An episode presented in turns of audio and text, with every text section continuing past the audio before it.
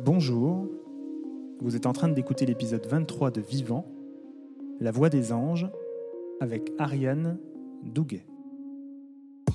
Vivant, ce sont toutes les trois semaines des conversations ordinaires mais inspirantes, singulières et rassurantes pour éveiller votre conscience. Mes invités ont accepté de partager leur histoire et avec eux, vous découvrirez que parler de la mort, c'est avant tout parler de la vie. Je suis Teddy Brodley de tranquillité.fr. Bienvenue dans Vivant. Bonjour à tous, j'espère que vous allez bien. Je suis très heureux de vous retrouver en ce début d'année 2022. Je prends une minute pour vous souhaiter plein de bonnes choses, de la santé, de l'énergie et surtout du temps. Dans ce nouvel épisode, je vous propose de découvrir l'incroyable parcours d'Ariane Douguet, une femme aux multiples facettes et à la voix unique qu'elle met à l'œuvre pour sublimer les cérémonies de passage et transcender les émotions. Mais je ne vous en dis pas plus et laisse place à ma discussion avec Ariane Douguet. Bonjour Ariane, bienvenue dans Vivant. Euh, je suis vraiment euh, ravi de, de t'avoir avec moi pour cet épisode. Euh, comment vas-tu déjà pour commencer? Je vais très bien. Bonjour à toi Teddy, merci de m'accueillir. Euh, je, suis, je, suis, je suis très très heureuse de partager ce moment avec toi. Bon, avec moi et avec nous, puisque avec vous tous. ceux qui écoutent, euh, exactement. On ne les voit pas, mais euh, ils nous entendront. Ariane, donc déjà pour commencer, pour ceux qui ne te connaissent pas, bah, est-ce que tu pourrais te présenter en quelques mots? Alors, je suis une créatrice de rituels de passage et de cérémonies de haute couture pour les grands passages de la vie que sont principalement l'engagement du mariage et les funérailles.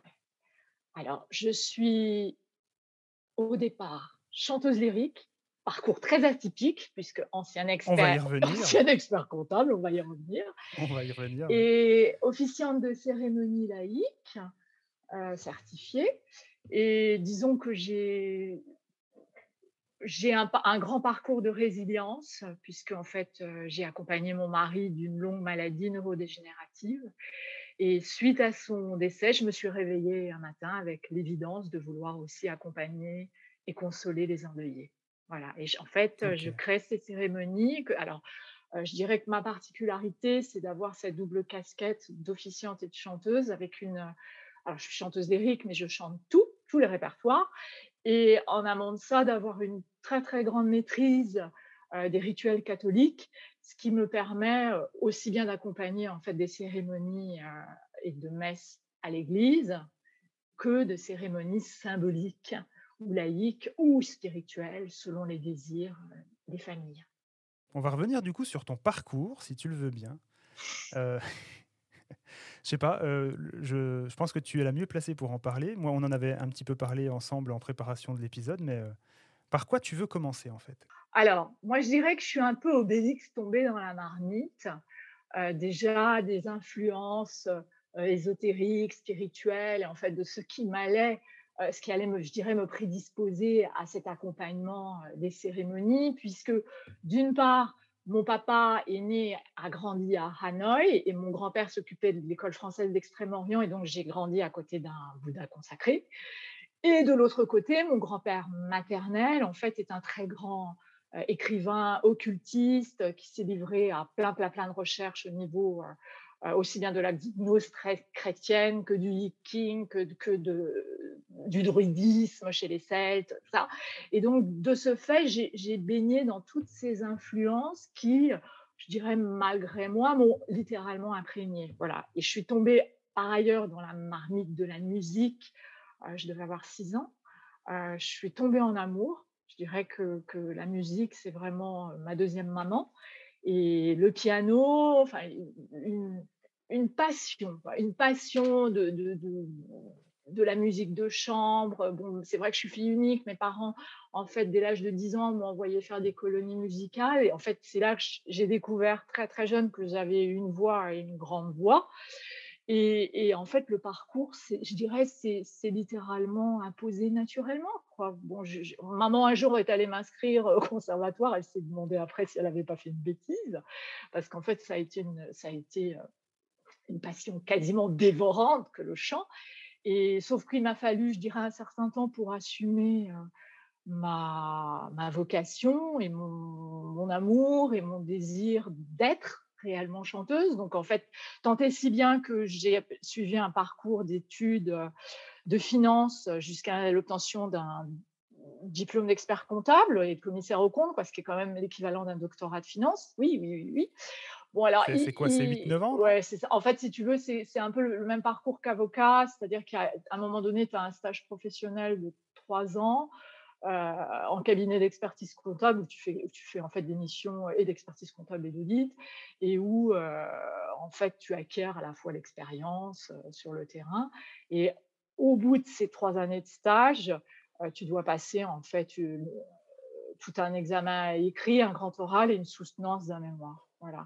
Et en fait, moi, il s'avère que j'ai eu en plus la chance ou la malchance d'avoir en fait énormément appris en peu de temps, c'est-à-dire que j'ai été recrutée en fait comme euh, expert comptable stagiaire par un cabinet d'associés dont tous les associés étaient euh, de nationalité de ex-Indochine. On va dire qu'il y avait un Vietnamien, un Cambodgien, un Russien. Et, en fait, euh, ma maîtresse de stage, qui avait vraiment à cœur de participer à la reconstruction du Cambodge, est partie en mission avec l'ONU. Et je me suis finalement, malgré moi, retrouvée à gérer des dossiers quasiment gérer l'intégralité du cabinet euh, sans avoir encore le diplôme d'expert comptable et sans en avoir, tu vois, les titres. Mais en fait, j'ai énormément appris en très peu de temps au niveau de la structuration, du business, euh, du managing. Et, en fait, on a été racheté par un cabinet dont euh, l'un des associés est devenu après le président de l'ordre des experts comptables. Et donc, ce qui m'a permis aussi d'intégrer une structure plus grande, avec des grosses missions d'audit, et ce qui m'a très vite, si tu veux, ouvert les yeux sur le fait que bah, c'était pas ça que j'avais envie de faire. J'avais envie de chanter. Bon, j'étais déjà semi-professionnelle. Euh, j'avais déjà participé, tu vois, en tant que semi-professionnelle à des productions d'opéra avec orchestre. Et, en fait, ça, a été, ça a été une succession, je dirais, de synchronicité. J'ai pu faire un, stage avec Eda Moser, qui était vraiment mon, idéal à l'époque de, de, cantatrice. Quoi. On avait le, même répertoire, puisque moi, j'ai commencé en chantant La Reine de la Nuit. Et en fait, les circonstances ont fait que je, en fait, je me suis cassé le poignet, donc j'ai été arrêtée de travail pendant, tu vois, euh, plus d'un mois.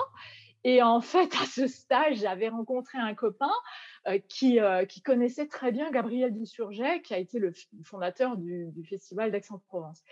Et donc, ayant été en arrêt de travail, n'ayant rien d'autre à faire que de chanter, j'ai pu auditionner pour Gabriel Dusurget et qui m'a dit à l'époque, c'était très très drôle parce qu'en fait, il m'a écouté, il a, il a commencé par dire Oh, elle a de l'ovaire, la petite.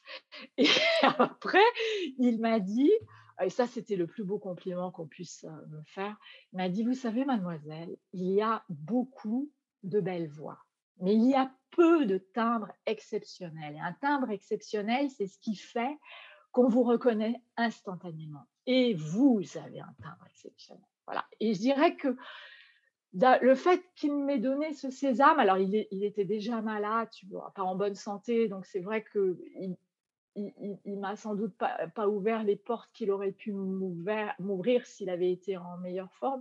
Mais je dirais que ça a été le, le coup de baguette magique, moi, qui m'a libérée. Tu vois, parce que bon, c'est vrai que je ne suis pas d'une famille euh, d'artistes et de musiciens. Bon, c'est vrai que tant, euh, mes parents que mon grand-père, tout le monde était un petit peu enfermé dans cette légende de l'artiste qui va ramer, qui va réussir. Et, en fait, je pense très, très honnêtement qu'en fait, je me suis aussi acheté une liberté inconditionnelle en passant ce diplôme d'expert comptable, ce qui m'a aussi permis de me connaître, de découvrir et aussi d'acquérir une autre forme de maturité et de pragmatisme qui aujourd'hui m'aide considérablement dans ce que je fais. Mais, euh, mais voilà. Et donc, euh, et donc, voilà. Et en fait, il, s'avère que bon, bah, le cabinet d'expertise comptable faisait des restructurations. Bon, moi, je, n'avais eu de cesse euh, de proclamer mon désir d'être chanteuse.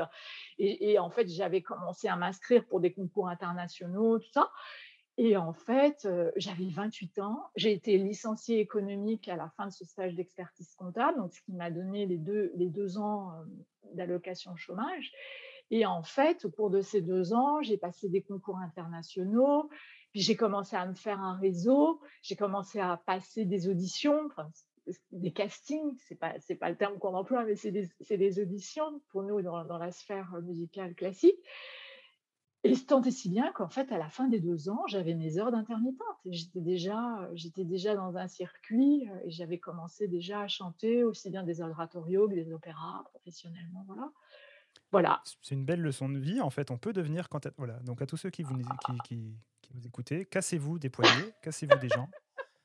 Faites, faites des choses comme ça. Il va vous arriver des choses vraiment, euh, vraiment et, pour peu que vous agissiez. Et en fait, c'est vrai que le, le bah, en fait, mon grand-père Robert Amblin, qui, qui, est cet écrivain occultiste, euh, en fait, je dirais que moi, ça a été un peu aussi une leçon dans la mesure où je l'ai vu se mettre à, vivre totalement le jour où il a été retraité euh, et, à, pouvoir totalement vivre sa passion d'écrivain et de célébrant, bon, euh, certaines obédiences.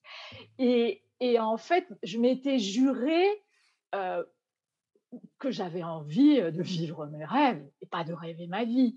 Et c'est vrai qu'en plus, le chant implique une notion tellement physique d'incarnation que tu peux pas faire semblant quoi c'est pas un rêve hypothétique quoi on chante ou on chante pas mais on n'est pas en train de se rêver top modèle quoi si j'ose dire donc non parce que ce qui aujourd'hui c'est vrai que par les médias tu vois, les réseaux sociaux, ces métiers d'influenceur, on peut, on peut très vite se leurrer, je pense, et s'imaginer faire une grande carrière, faire des choses. Mais là, en l'occurrence, quand il s'agit de chanter sur scène avec 60 musiciens derrière toi, euh, on le fait ou on le fait pas. Voilà. T'as pas vraiment le choix. Pas vraiment le choix. Voilà. Et en fait, euh, et en fait, voilà, j'ai embrassé euh, cette carrière de chanteuse soliste. c'est vrai que ça, alors en plus, ça a été ça a été, ça a été un peu compliqué dans la mesure où j'ai une voix très atypique, où en fait il m'a fallu énormément de temps pour comprendre qu'est-ce que c'était. D'abord ce truc énorme et, très ambigu, quoi, parce qu'on a un timbre de mezzo, en même temps il y a des contre qui claquent. Et, en fait, j'ai refait à un moment donné toute ma technique vocale et respiratoire avec un médecin phoniatre, ce qui aussi allait m'amener euh, à ce travail de fond aussi sur la voix parlée, tu vois, et qui, est au cœur de ma, de ma mission de célébrante. Bon, je précise que je suis aussi coach certifié en art oratoire, parce qu'à un moment donné du parcours, euh, ben, j'ai voulu être au même niveau d'excellence et je voulais pas qu'il y ait une disparité entre justement le, le, niveau de chanteuse et corollairement, dès que je me mettrai à parler, euh, une espèce de grand écart et qu'on ne comprenne pas ce qui se passe. Voilà, et tout ceci étant intimement physique, voilà, je, je, pense que tu as compris, je suis quelqu'un d'assez perfectionniste et d'exigeante envers, envers moi-même, et c'est pour donner toujours le meilleur. Du coup, à quel moment tu, tu bascules en fait entre euh, ta carrière de chanteuse et ce que tu fais, ah, ce que, je fais maintenant, Alors, ça s'est fait, ça s'est fait, on va dire progressivement. Je dirais que, en fait, ce qui s'est passé, bon, le, on va dire que le, le j'ai longtemps mis en fait euh, la chanteuse euh, et, la, et, la, carrière euh, au premier plan jusqu'à ce que je rencontre Bernard, mon grand amour, euh, qui au départ était le maire du village où mes parents ont une résidence secondaire, qui était, qui était viticulteur de son premier métier, vigneron, et qui était aussi élu à la culture, à la communauté d'agglomération où nous sommes, au pied du Mont Ventoux. Et en fait, ça faisait un moment euh, alors ce sont des choses dont on ne parlait pas à l'heure actuelle, mais dont on parle enfin aujourd'hui. Et ça faisait un moment qu'en fait, euh, je, ne m'y retrouvais plus euh, dans une certaine forme de révisionnisme des metteurs en scène, en fait, qui, qui se réapproprient le livret d'un opéra, pour raconter leur histoire au service de leur névrose personnelle et qui, dans certains cas, bah, parce qu'ils n'ont pas réglé leur compte avec leur maman, règlent leur compte avec, tu vois, des femmes et des chanteuses. Et il se trouve que moi, par ailleurs, euh, bah, j'ai rien de, j'ai rien d'androgyne, j'ai rien de très ambigu, tu vois. tu, me connais. plutôt je, te connais, je te vois. Une, une grande femme, euh, bon, qui, qui a rien d'ambigu. Et, c'est vrai que j'ai souffert, tu vois, dans certains cas de, maltraitance sur scène par des, directives de mettre en scène où en fait où, je n'étais pas d'accord et où je le disais et où je sais que dans certains cas je n'ai pas été engagée pour ces, pour ces questions-là. Et en fait, quand j'ai rencontré Bernard et où ma féminité a totalement fleuri et où je me suis épanouie comme jamais et où en fait j'ai découvert euh, ce que c'est le bonheur d'être simplement soi, d'être totalement aimé, d'être libre et d'être euh, en vacances 24 heures sur 24. Euh, en fait, ce désir, tu vois, d'une certaine manière, c'est aussi émoussé. j'avais plus envie de faire semblant, j'avais plus envie de faire de compromis, j'avais, voilà. Et en fait, c'est ce qui m'a donné à l'époque l'idée de monter Mariage lyrique en Provence, en fait, qui était un service d'accompagnement musical pour les mariages à l'église. Bon, il se trouve que j'ai commencé à chanter pour les mariages des copains il y a 25 ans. Bon, et, en fait, ce qui était aussi une possibilité euh, de commencer à, faire autre chose, sachant qu'en plus, par ailleurs, Bernard étant euh, directeur euh, de la culture de cette communauté d'agglomération, qui en fait, lui, m'avait vu chanter sur des grandes scènes, tout ça. Et en fait, il, a commencé à mettre en évidence aussi une problématique de, notre monde actuel, qui est ce cloisonnement culturel finalement que tu as entre les, connaisseurs, les mélomanes, et ceux qui ne le sont pas, mais finalement par euh, à culture. C'est juste un problème de, méconnaissance. Et en fait, il a commencé à me dire, mais Ariane, tu vois, je trouve que quand tu fais des concerts, euh, moi j'aimerais t'aider, mais, mais est-ce qu'on pourrait pas envisager que plutôt que tu chantes que des trucs classiques, euh, par exemple, quand tu vas chanter dans les églises, tu pourrais aussi, au-delà des Ave Maria ou des prières d'opéra, tu pourrais chanter des gospels, euh, des chansons plus actuelles, euh, Alléluia, Léonard Cohen, des choses comme ça. Et en fait, ce qui permettrait, en fait, à, un large public de venir et d'apprécier, peut-être découvrir, tu vois, ce qu'ils connaissent pas. Bon, alors, il se trouve qu'en plus, nous, on est au pied du Mont Ventoux c'est une population qui reste quand même très rurale, tu vois. Bon, il y a les corrigés d'Orange, mais en fait, moi, tous les élus, euh, surtout les femmes d'élus, me disaient Oh là là, Orange me barbe, j'ai mal aux fesses, il y a du vent, euh, euh, c'est barbant. Bon. Et alors là, les, les, les, les mélomanes vont, vont, avoir les, oreilles qui se dressent, pardon, mais, mais en fait, c'est quand même tu vois, un regard à prendre en compte. Et en fait, moi, c'est comme ça que ça a démarré. Et alors, c'est vrai que j'ai des origines anglo-saxonnes, je dirais, qui me prédisposent, tu vois, à être peut-être un peu plus barré, euh, iconoclaste, euh, inclassable, mélanger les genres. Euh, et en fait, surtout qu'en plus, je pars, je pars aussi du principe que la, que le fondamental de la musique, ce sont les émotions, tu vois. Et finalement, que tu sois au Moyen Âge ou aujourd'hui, quand tu parles d'amour, c'est toujours de l'amour. Ou quand tu parles de sentiment de ferveur ou de spiritualité, c'est toujours de la spiritualité. Et qu'après, tout ça n'est jamais que de la musique moderne en son temps. Donc voilà. Et c'est ainsi, en fait, que j'ai commencé réellement, tu vois, à, à aborder euh, ces genres euh, décloisonnés. Voilà. Et concomitamment à tout ça, en fait, par contre, un grand drame est arrivé, c'est-à-dire que Bernard est tombé malade. Alors au départ, c'est passé totalement euh, inaperçu, jusqu'à ce qu'un jour, euh, le diagnostic euh, tombe.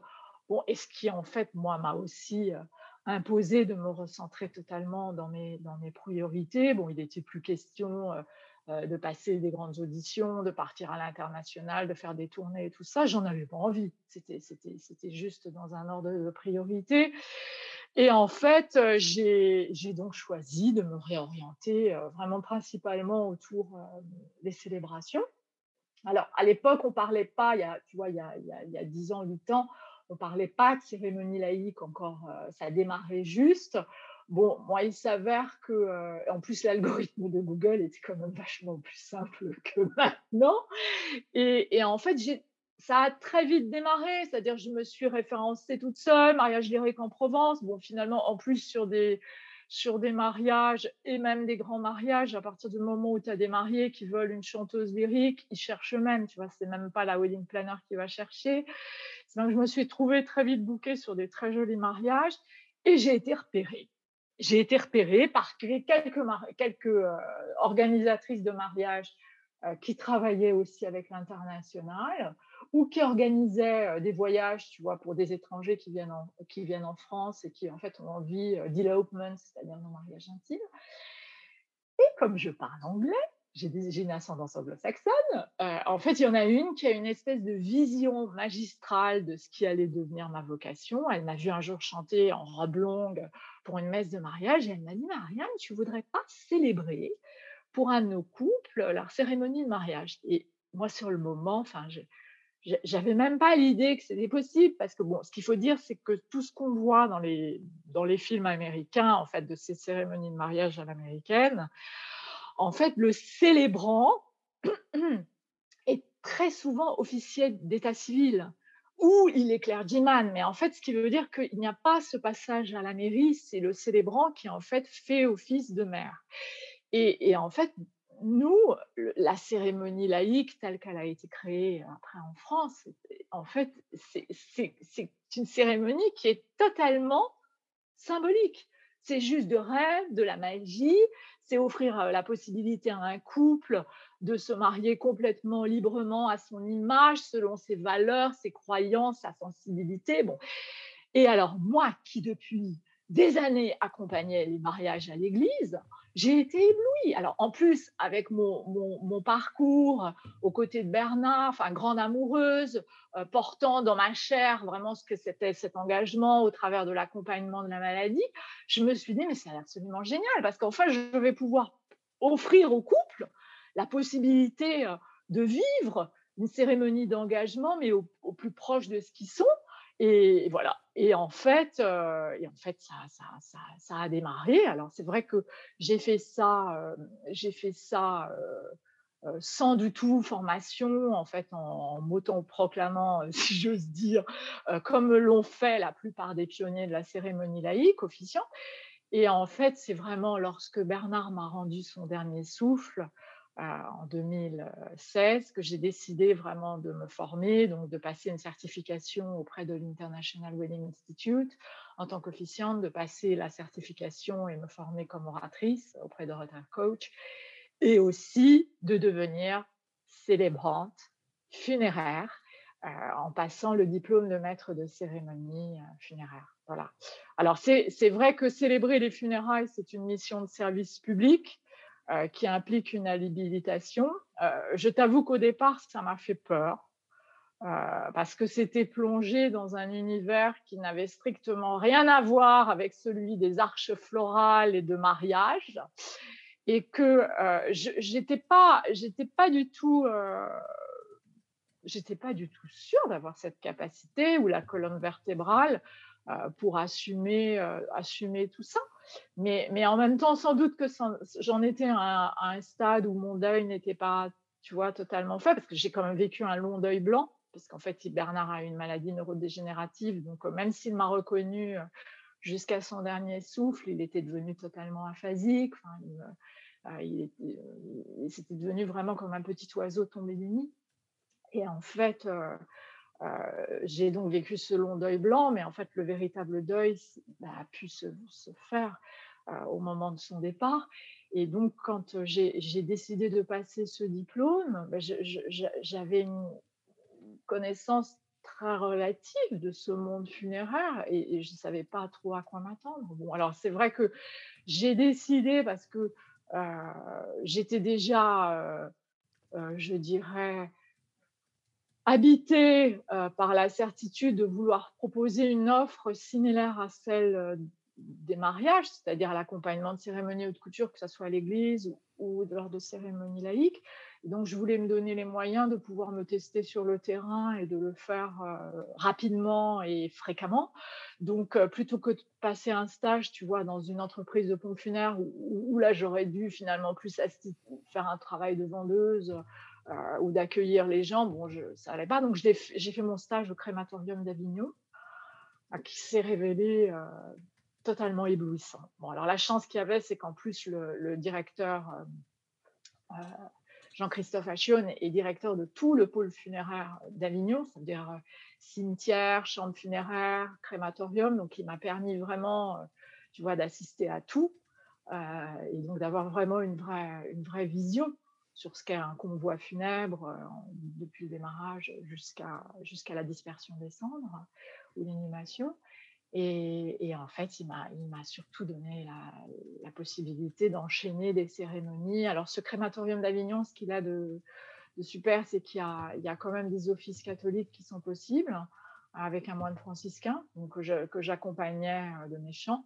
Et, là, j'ai vraiment démarré euh, mes cérémonies symboliques en tant qu'officiante et chanteuse et maîtresse de cérémonies funéraires, puisque là, en fait, on accompagne vraiment le convoi et jusqu'au départ du cercueil à la flamme.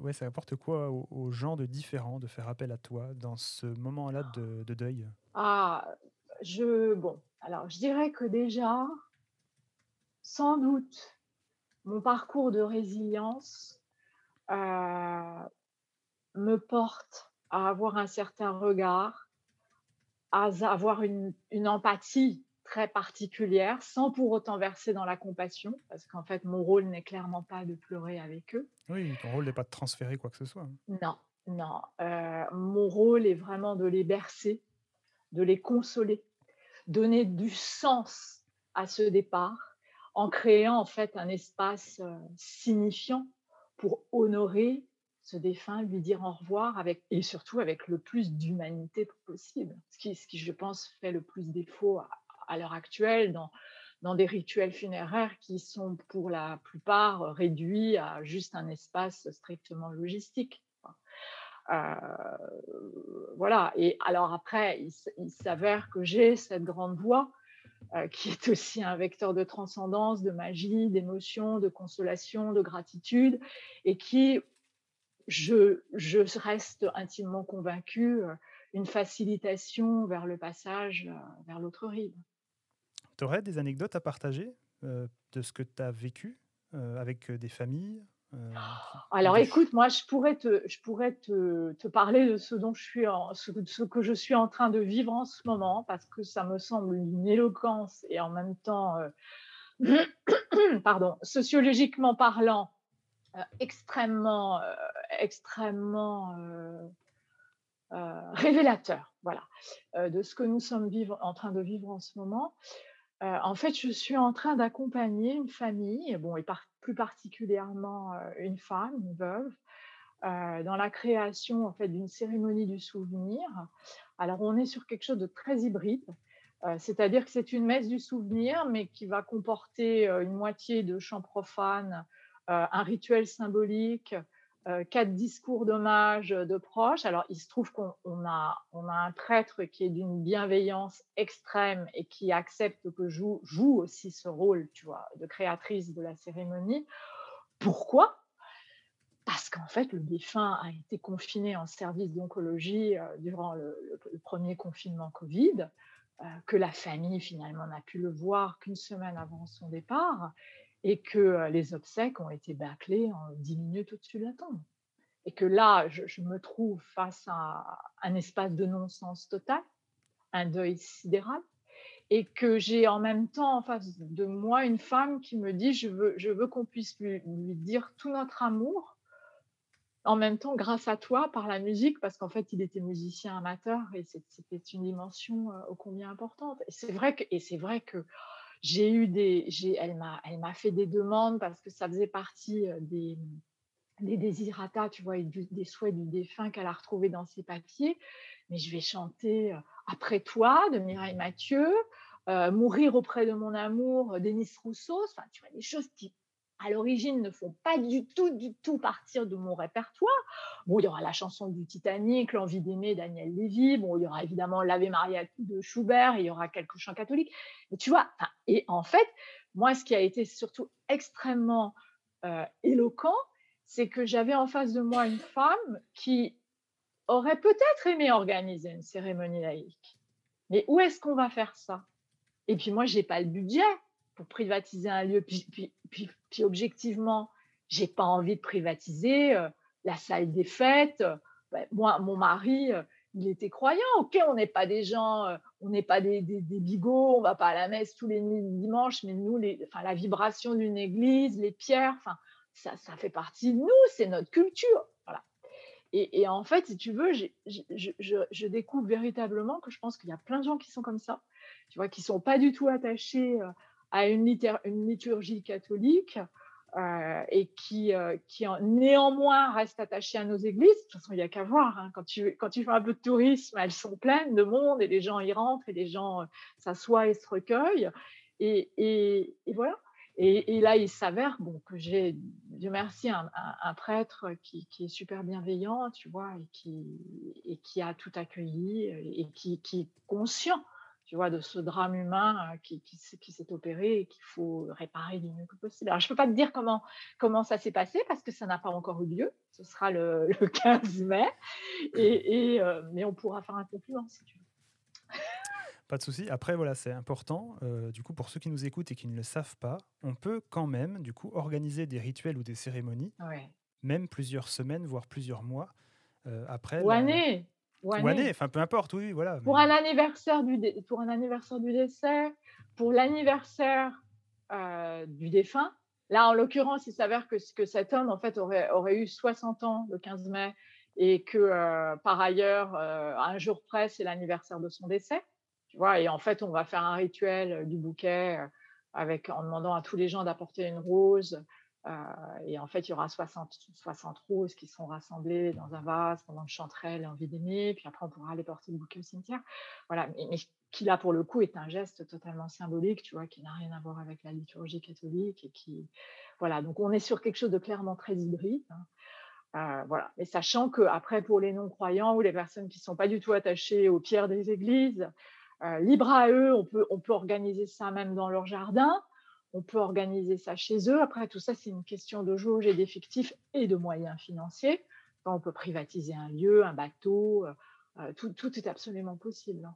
Voilà. Et on peut même faire ça au moment, si, si les obsèques, par exemple, n'ont pas pu avoir eu lieu dignement et qu'on n'a pas pu honorer euh, cet être cher.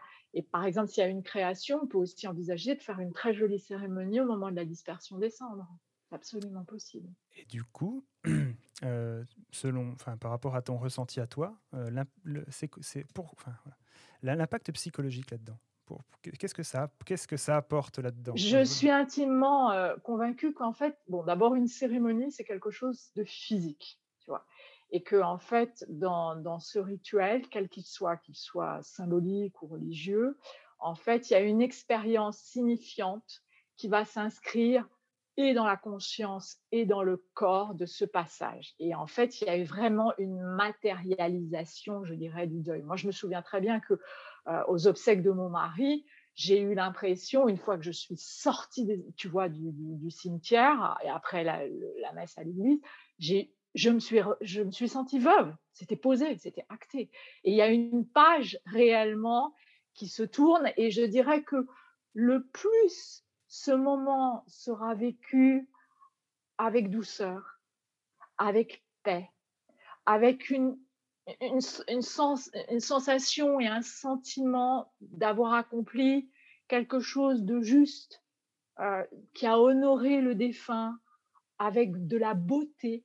C'est important parce que si on, résume un enterrement, tu vois, à des, gestes techniques, souvent la, grâce est absente. Mais si tous ces éléments d'humanité, de douceur, de beauté, de gratitude sont présents, il y a vraiment quelque chose qui va s'aligner en soi dans la dans dans l'intime conviction d'avoir fait de son mieux. Et à partir de ce moment, une page pourra se tourner. Ça ne veut pas dire qu'on va cesser de l'aimer, mais ça veut dire que l'énergie euh, de la tristesse et du manque va pouvoir faire son travail et le travail des deuils proprement dit. Quoi. Et on va surtout pouvoir reprendre, je dirais, un cours de vie. Et c'est important. Merci pour, euh, merci pour ce partage, Ariane. merci à toi. Bah de rien. Est-ce que tu as des, mmh, des, des, des, choses peut-être que tu souhaiterais partager, de l'ordre peut-être de, de, livres ou de références euh? Alors j'aimerais, euh, parce que c'est une de mes citations fétiche, parce qu'elle résume ô combien, euh, je dirais, la vision de celle que je suis et de ce que j'essaie de mettre en avant dans mon accompagnement, euh, aussi bien des mariés, parce que j'ai souvent aussi dans les familles que j'accompagne pour un mariage des grands deuils. Et dans ces cérémonies, euh, je, je dois souvent aussi rendre un hommage signifiant. Et ou bien pour les familles d'endeuillés. Donc voilà, j'aimerais citer Etty Hillesum, qui en fait est cette petite Hollandaise qui a été, euh, euh, qui a été en fait en camp de concentration et qui écrivait Je continuerai à vivre avec cette part des morts qui a vie éternelle, et je ramènerai à la vie ce qui, chez les vivants, est mort. Ainsi, il n'y aura plus que la vie, une grande vie universelle. Voilà. Voilà, donc là tu as séché tout le monde. oui, voilà. J'essaye d'être une fée à ma manière et de, et de remettre l'amour et la vie au centre de tout. Donc pour ceux qui ne t'ont jamais vu et qui veulent voir euh, à quoi tu ressembles, parce que... du coup, pour se faire une idée euh, de, de qui est la fée Ariane, euh, n'hésitez pas, tu as, un Instagram, je sais ça? Ariane Douguet. Voilà. Ariane Douguet, D-O-U-G-U-E-T, oui. Alors en fait, en fait, comme j'ai plusieurs activités que j'ai dissociées en fait pour le mariage et pour le funéraire, en fait, j'ai un site pour le mariage, Aria Cérémonie Mariage Lyrique, et pour le funéraire, Aria Cérémonie Funéraire Lyrique. Mais en fait, vous pouvez retrouver tout ceci sur mon univers et mon site éponyme, Ariane Douguet. Voilà, je suis très facilement googlisable et vous me trouverez très facilement. voilà. Et c'est la reine des recherches. Donc, euh, bah, c'est oh. parfait. Bon, bah, en tout cas, euh, euh, tu, souhaites ajouter quelque chose peut-être pour finir ou Je voudrais te remercier vraiment chaleureusement de ton accueil et, et d'avoir assumé tous mes énormes bavardages. Parce que je suis bavarde. Et j'espère que je ne l'ai pas été trop. Voilà. C'est pas grave, moi aussi je suis bavard, même si je ne me pas trop dans le podcast, j'essaye de me contenir, sinon les épisodes dureraient peut-être 2h30 ou 3h. Mais, euh, euh, voilà, oui, c'est sûr. oui, sûr. Vous la voyez pas, elle me fait des gros yeux, elle me dit ah bah oui, c'est vrai quand même, parce que la première fois qu'on avait discuté ensemble, ça avait duré quand même pratiquement deux heures. Hein, bah oui. Ah, mais ça avait été une jolie partie de ping-pong. Hein. Ah, c'était très chouette. Très, très chouette. C'est très, chouette. Donc, en tout cas, bah, merci, euh, merci à toi d'avoir accepté mon invitation, pour ta confiance aussi, de partager ton, ton parcours de vie avec moi. Euh, je suis toujours très touché de, de ça. Et, euh, et voilà, bah, vous savez quoi faire. Si vous avez l'envie de contacter Ariane, faites-le. Et puis, bah, sinon, merci pour ton partage. merci à toi. belle fin de journée et prends soin de toi. Voilà, c'est fini pour aujourd'hui. J'espère que cet épisode vous a plu. Je vous donne rendez-vous dans trois semaines pour un nouvel épisode de Vivant. En attendant, je vous laisse courir sur Apple Podcast et Spotify pour laisser un avis 5 étoiles ainsi qu'un petit commentaire. Ça aide énormément le podcast à se faire connaître. Je vous informe également que je lancerai le 1er mars prochain une campagne de financement participatif pour m'aider au financement de la saison 3 de Vivant. Je vous dis à très bientôt et surtout, prenez soin de vous.